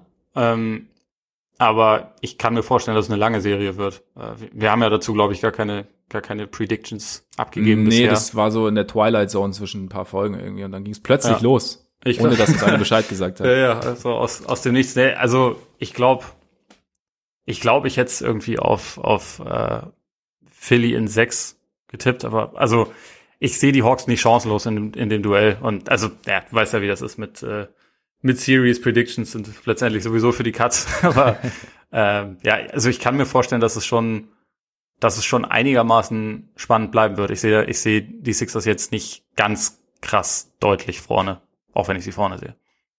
Ich meine, du hast jetzt natürlich es gibt ja in jedem Spiel dann irgendwie Anhaltspunkte in die eine oder in die andere Richtung. Du kannst natürlich auch sagen, du hast jetzt irgendwie dieses Embiid-Monster-Spiel gehabt, ein schlechtes Spiel von Trey Young und es war, lag trotzdem immer wieder im Bereich des Möglichen, dass die Hawks das ganze Ding noch drehen. Also von daher, oder eben, wie gesagt, Jake Milton von der Bank kannst ja auch nicht damit rechnen, dass das jedes, jedes Spiel so passiert. Aber trotzdem, ich glaube, der Gedanke, den du so am Anfang hattest, dass du gesagt hast, okay, Rivers hat jetzt mehr Simmons, mehr Thibault gegen Young spielen lassen, man geht es jetzt nicht seriöser an, aber es ist so ein bisschen, man hat sich mal angeschaut, mit wem man es denn da zu tun hat und was man da am besten macht. Könnte ich mir vorstellen, dass es da ähm, eher in Richtung Sixers auch geht, auch wenn Young, vielleicht hat, hat gewöhnt sich Young auch dran, man weiß nicht, aber ich würde auch sagen, Sixers in, ja, auch in sechs, nachdem die Hawks schon eins gewonnen haben. Also ich glaube nicht, dass die Sixers jetzt den Sweep hinten rauspacken. Ja, das wird, das würde mich auch wundern. Gut, äh, nachdem wir dann jetzt so Richtung unseres Zeitlimits tendieren, würde ich sagen, schauen wir uns noch die letzte Serie an, die wir heute besprechen wollten. Jazz Clippers. Vergangene Nacht ging's los. Und wir haben ja beide kurzer Disclaimer am Montag in unserer Preview. Wir hatten die Clippers am Ende vorne in der Serie. Ich mit ein bisschen mehr Bauchschmerzen. Und jetzt, Spiel 1, die Jazz gewonnen, trotz mit zwischenzeitlich, glaube ich, 20 Würfen in Folge, die nicht reingegangen sind. Ja, im ersten Viertel auch kein, kein Zweier, der ja. reingefallen ist. Also auch, haben auch keinen, äh, kaum einen genommen, aber haben auch keinen getroffen. Gut, auch da keinen getroffen. Aber dann kam Donovan Mitchell. Jetzt vielleicht doch Superstar, keine Ahnung. Jetzt, haben wir auch drüber spekuliert, was er jetzt, wie wir ihn jetzt genau einschätzen. Aber du hast das Spiel ja live begleitet sozusagen und äh, deine Analyse dazu geschrieben. Welche, welche Erkenntnisse hast du uns rausgezogen? Die Clippers waren ein bisschen müde fand ich. Also gerade in der zweiten Halbzeit hat man es sehr gemerkt und auch schon in der ersten Halbzeit hat Lou irgendwie sehr viel über seine seine Bankspieler machen lassen. Also Luke Kennard war der beste beste Offensivspieler der, der Clippers in diesem Spiel. Er war auch sehr schlecht defensiv und am Ende mit daran beteiligt, dass Mitchell äh, jedes Mal zum Kauf gekommen ist, zusammen auch mit Rondo, der auch in diesem Spiel absolut nichts beigetragen hat, aber irgendwie die ganze Zeit spielen durfte. Äh, und Beverly wieder kaum und Terrence Mann auch kaum, wo ich mich aber, ein bisschen gewundert habe. Aber Beverly, finde ich, bewegt sich auch nicht gut, oder? oder Beverly sieht auch nicht wirklich gut aus. Nee, das stimmt schon. Also ich glaube, ich hätte eher gedacht, warum, warum denn nicht Mann, den, mhm. den ich halt gegen äh, gegen die Mavs teilweise schon gut fand und der einfach defensiv da mehr Gegenwehr leisten könnte als ein Kennard. Ähm, da, also warum man den am Ende so wenig gesehen hat, auch äh, auch Batum war ja dann nicht mehr zu sehen. Ich weiß nicht, ob der angeschlagen war. Es, es waren letztendlich ein bisschen komische Rotationen von, von Tyron Lue. Also gerade in der zweiten Hälfte. Ich fand es in der ersten Halbzeit eigentlich, hat er es gut gemacht. Auch vor allem, weil halt mhm. sie ja gerade erst dieses siebte Spiel hatten und man da, glaube ich, halt die Kräfte ein bisschen einteilen musste. Da hatte ich das Gefühl, das machen sie richtig gut. Und es ging dann aber nicht richtig gut weiter, muss man sagen. Und äh, ja, äh, was natürlich auch am Ende dann relativ äh, Schwierig ist es, dass Donovan Mitchell mehr Punkte gemacht hat als Kawhi und Paul George zusammen. Knapp. Ich glaube, das wird sich nicht unbedingt wiederholen, auch wenn ich, äh, Mitchell jetzt nicht abstreiten will, dass er nochmal so ein Spiel im Kreuz hat, weil das war schon saugut, was er da gemacht ja. hat. Auch wie er vor allem immer wieder diese, diese Double Teams gesplittet hat und mhm. da durchgekommen ist und irgendwie sich dann doch noch zum Korb geschlängelt hat. Er hat halt erkannt, und da haben die Jazz ein Viertel für gebraucht, weil wie gesagt, im ersten Viertel haben sie nur Dreier genommen und gar nichts anderes gemacht. Sie haben, glaube ich, 21 Dreier nach einem Viertel genommen. Das ist einfach nur, das ist einfach nur ein bisschen verrückt. Leicht übertrieben. Ja. Und sie haben halt dann irgendwann gecheckt, okay, die Clippers spielen ja klein. Die haben da ja keinen Ringschutz. Also ja. teilweise haben sie zwar mit Subac gespielt, aber es waren insgesamt 20 Minuten. Und ansonsten hatten sie da ja keinen. Also warum attackieren wir nicht? Und das haben sie dann gemacht. Und dann lief es auch besser. Und das hat halt irgendwie dann auch so ein bisschen den Rhythmus für alles andere ermöglicht. Und es fehlte natürlich ein Conley. Ich finde, das hat man schon gemerkt, weil es sehr, sehr von Mitchells Creation abhängig war, aber er hat es halt wirklich überragend gelöst in dem Spiel, muss man sagen. Und ich würde trotzdem, also es ist halt ein erstes Spiel. Es ist eins, wo die, wo die Clippers sehr müde waren, glaube ich, und natürlich dann auch in anderen Höhenverhältnissen jetzt in, in Utah spielen mussten. Ich glaube, das spielt da schon auch eine Rolle. Deswegen würde ich jetzt nicht, nicht überreagieren und sagen, oh, das machen auf jeden Fall die Jazz, die sind viel, viel besser, sondern eher, schauen wir mal, wie es weitergeht. Ich finde, die Clippers haben einige Ansätze, wo sie durchaus hoffnungsvoll sein äh, sollen, sein könnten, mhm. dass es besser läuft in, in Zukunft. Also einerseits, wir haben es bei Paul George ja schon öfter gehabt, in Duellen mit Joe Ingles, in, in Duellen äh, und grundsätzlich in ersten Playoff-Spielen, dass es bei ihm irgendwie nicht läuft, war jetzt mit vier von 17 schon wieder so. Aber ich fand ihn nicht so schlecht wie seine Shooting-Werte, weil er ist Punkt, zum Korb ja. gegangen. Er hat halt irgendwie er hat zehn Freiwürfe gezogen, er hat versucht physisch zu spielen, er hat einen Einfluss auf das Spiel ausgeübt, auch wenn sein Wurf nicht gefallen ist. Und wenn zwei, drei offene Würfe mehr fallen, dann hat er insgesamt ein richtig gutes Spiel gemacht. Deswegen, ja. Es hat sich natürlich, weil es Paul George ist, dann wieder direkt sehr, sehr viel Häme auf ihn entladen, aber ich fand es in dem Fall nicht angebracht, weil ich fand ihn jetzt nicht so kacke, wie diese Zahlen es andeuten. Und da geht mehr. Ich glaube, defensiv geht mehr, vor allem wenn Conley weiterhin ausfällt, dann kann man, glaube ich, Mitchell anders beackern, als sie das bisher gemacht haben, also mit mehr, mit mehr Double Teams vielleicht. Und ich kann mir auch vorstellen, dass man vielleicht sagt, so dieses, dieses Small Ball Lineup ist vielleicht nicht ganz perfekt oder wir müssen das vielleicht ein kleines bisschen besser, besser austarieren, wenn, wenn Gobert da mit drauf ist, dass wir, dass wir ein bisschen besser rausfinden, wie das funktioniert. Und ich glaube, ja, insgesamt, es ist, es ist nicht das alleraussagekräftigste Spiel gewesen und dass die Clippers es am Ende dann noch mal eng gestalten konnten, als es eigentlich schon mehr oder weniger durch war nach dem Bogdanovic-Dreier, der, der die Jazz auf zehn Punkte weggebracht hat, sollte sie eigentlich einigermaßen hoffnungsvoll stimmen, denke ich. Und genau da fand ich, war Paul George auch relativ wichtig. Also er hat, ja. du hast schon gesagt, also Hustle Plays liefert dann diesen, diesen Pass auf Kawhi, Dreier dann auch noch getroffen tatsächlich. Also wie gesagt, ich hatte nämlich auch halt, ich habe es mir im Real Life angeschaut und ich habe dann erst quasi gesehen, okay, Paul George lief nicht und habe dann eben auch den Eindruck gehabt, einfach, dass er viel mehr gemacht hat, einfach fürs Team, was jetzt eben die Zahlen jetzt nicht so erfassen. Und da, das kann auf jeden Fall Mut machen. Gleichzeitig hat man natürlich auch gesehen, wenn der Wurf bei ihm nicht fällt, ist er ja gegen die Mavs für die Zone gegangen, da stand keiner, ne, hat geholfen, jetzt steht da halt Rudi. Ja. Er schwärzt natürlich auch extrem und das ist vielleicht auch so ein Ding, wo du dich, also bei dem sich die Clippers natürlich auch erstmal dran gewöhnen müssen, wie das dann ist, wenn da halt eben diese, diese, keine Ahnung, das ist immer wie so eine Spinne, ne? so in ihrem Netz steht halt da, wenn jemand kommt, packt sie zu oder sie bewegt sich halt mal nach links oder mal nach rechts, ist halt immer irgendwie so da. Und von daher ist es, ist, glaube ich, nicht so einfach, sich da zu gewöhnen. Ich glaube, Müdigkeit, Mitchell hat es ja auch in diesem Wired mal gesagt, wo er gesagt hat, okay, jetzt, die hatten ihr Spiel sieben, wenn wir sie jetzt, wenn wir ihn jetzt noch einen versetzen, dann sagen die wahrscheinlich, okay, sie auf. Und genau. es ist halt nicht passiert. Ne? Es ist also nicht passiert. Einerseits richtig. coole Ansage, aber es ist nicht passiert. Nee, genau, aber auf jeden Fall. Also, aber dieses, das geht ja da rein, was du gesagt hast, dass das den Clippers auf jeden Fall Hoffnung machen kann. Und gleichzeitig, Mitchell, finde ich, hatten wir letztes Jahr in den Playoffs auch schon, dass er gerade so dieses Split von Double Teams extrem gut beherrscht. Und ja. ich finde auch, das, also so wie er sich bewegt, also es wirkt so, als sei das Spiel halt für ihn noch mal ein Stück langsamer geworden irgendwie. Also als ja. hätte er da irgendwie ein genaues Gefühl, was er so machen soll, was er machen will und wie er ja zu den Punkten kommt, zu denen er kommen möchte. Und als wäre es relativ egal, was der Gegner da ihm jetzt entgegenstellt, wird es wahrscheinlich am Ende nicht sein, aber so sah es in dem Spiel jetzt auf jeden Fall aus. Und da bin ich gespannt, wie weit sie ihn halt einbremsen werden können. Ich finde, er ist vor allem auch brutal gut da drin, einfach die eine Schwachstelle beim Gegner zu identifizieren ja. und sich dieses Matchup dann auch rauszupicken. Also ja. deswegen hat mich das auch so gewundert, dass Kennard am Ende die ganze Zeit drauf war, weil äh, natürlich kannst du nominell dann einen Kawhi auf ihn stellen, aber wenn deine Defense trotzdem in erster Linie switcht, dann hast du halt immer noch diese Möglichkeiten, ja. dass da, dass man sich das so rauspickt. Und er ist sehr, sehr gut da drin. Er macht das auch mehr, als das beispielsweise die, die Stars der Clippers machen. Und das hatte ich schon den Eindruck, dass das einen sehr großen Unterschied gemacht hat. Auch wenn man sagen muss, am Ende wäre er auch fast zum tragischen Helden geworden. Ne? Also dieser, Stimmt. Er, er hat das ganze Spiel über total kontrolliert gespielt und haut dann einen richtig hirnrissen, hirnrissigen Turnover in der in der letzten Minute raus, der halt zu dem George-Dreier geführt hat, womit ja. die Clippers nochmal auf drei rankommen. Dann verwirft er einen.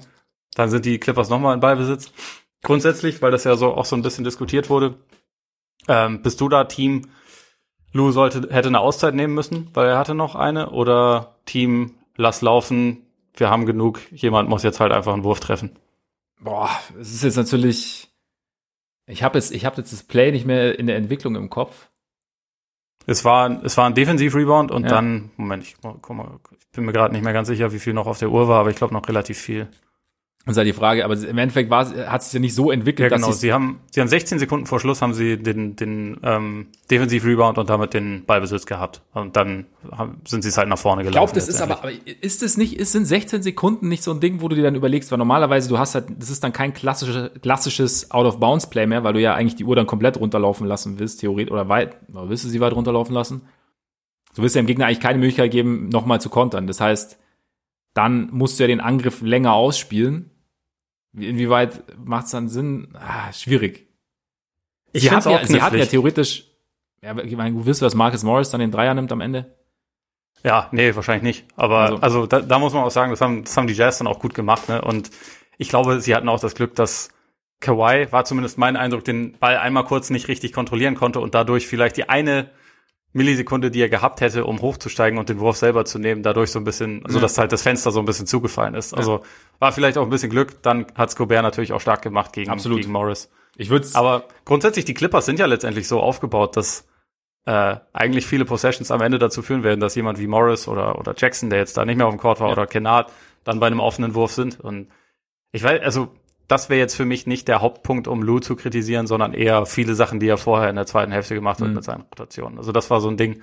Eigentlich finde ich schon auch gegen eine noch nicht ganz sortierte Defense noch einen Abschluss zu suchen, ist vielleicht jetzt auch nicht unbedingt schlechter, als das nach dem Out-of-Bounds-Play zu machen. Aber ja, das sieht jeder auch unterschiedlich. Da analysierst du halt im Endeffekt auch immer entsprechendes Ergebnis, oder? Wenn, wenn der Dreier, ja, wenn klar. Rudi nicht drankommt, dann sagst du, ja, okay, gut, dass du kein, keine Auszeit genommen hast. Wenn Rudi drankommt, Warum hat er keine Auszeit genommen? Also von ja. daher, glaube ich, würde ich das auch nicht, nicht zu sehr überbewerten. Gut, damit sind wir am Ende, oder? Ja, ich glaube, das kann eine interessante Serie werden. Letztendlich Absolut. hat ein einziger Dreier in dem Spiel den Unterschied gemacht. Absolut. Sonst war Absolut. nämlich alles ziemlich, ziemlich genau auf Augenhöhe, obwohl die beiden Halbzeiten total unterschiedlich verlaufen sind. Also ja. ich glaube, die Serie wird gut. Ja, ich habe auch richtig Bock auf die und ähm, da, da, da kommt noch einiges. Ich hoffe, dass Conley zurückkommt und dass wir da dann noch ein bisschen, bisschen was sehen dann. Damit bleibt mir eigentlich nur noch fast nur noch zumindest mich oder uns bei euch zu bedanken. Schön, dass ihr dabei wart, schön, dass ihr zugehört habt und wenn ihr es noch nicht getan habt, könnt ihr uns natürlich sehr, sehr gerne abonnieren, sofern ihr das denn wollt, bei Apple Podcasts, bei Deezer, bei Spotify, bei Amazon Music und Google Podcasts. Folgt uns natürlich auch sehr gern bei Twitter, Instagram und Facebook. Schreibt uns gern an, wenn ihr Lust habt, wenn ihr Fragen habt, Anregungen, nehmen wir alles gern. Und ja, jetzt würde ich sagen, genießt euren Tag, euren Abend, euren Morgen und hoffentlich bis bald. Reingehauen. On.